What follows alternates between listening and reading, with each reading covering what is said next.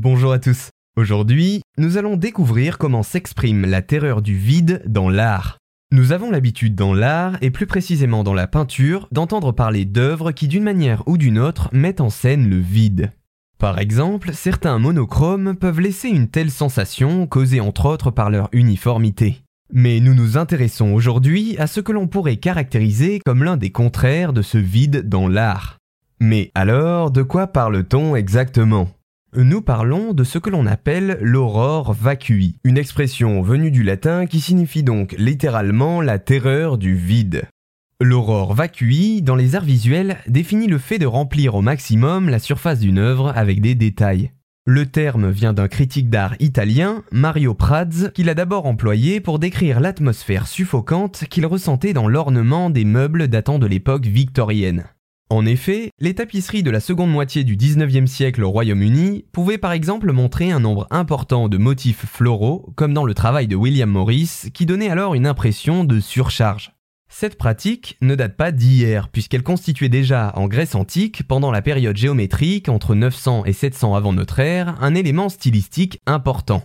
On retrouve par la suite dans l'histoire des exemples d'aurores vacui dans l'art religieux du Moyen Âge, comme dans le livre de Kels, un manuscrit datant du 9e siècle, illustré de nombreux motifs ornementaux. Plus proche de nous, l'aurore vacui est utilisée de manière importante dans l'art brut, un mouvement qui englobe les productions de personnes exemptes de culture artistique. Le peintre brut suisse du XXe siècle Adolphe Wolfi remplit fréquemment dans ses peintures les espaces par des écritures ou des notations musicales. Vous l'avez compris, le principe d'horreur vacui est donc utilisé de tout temps par toutes sortes d'artistes. Sans doute, cette notion de remplissage de l'espace est intrinsèque au domaine artistique sous toutes leurs formes, d'autant plus qu'à partir du moment où il y a eu support et activité artistique, il y a également eu envie de combler le vide de la part des humains.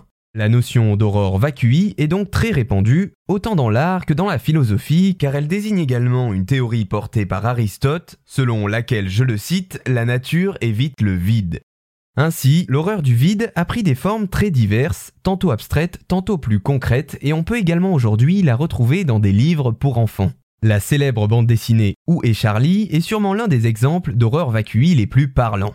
Et oui, chaque page pensée par Martin Handford, où l'on s'amuse à retrouver Charlie, est remplie entièrement de minutieux détails et d'histoires indépendantes sur lesquelles il faut s'attarder une à une pour les percevoir.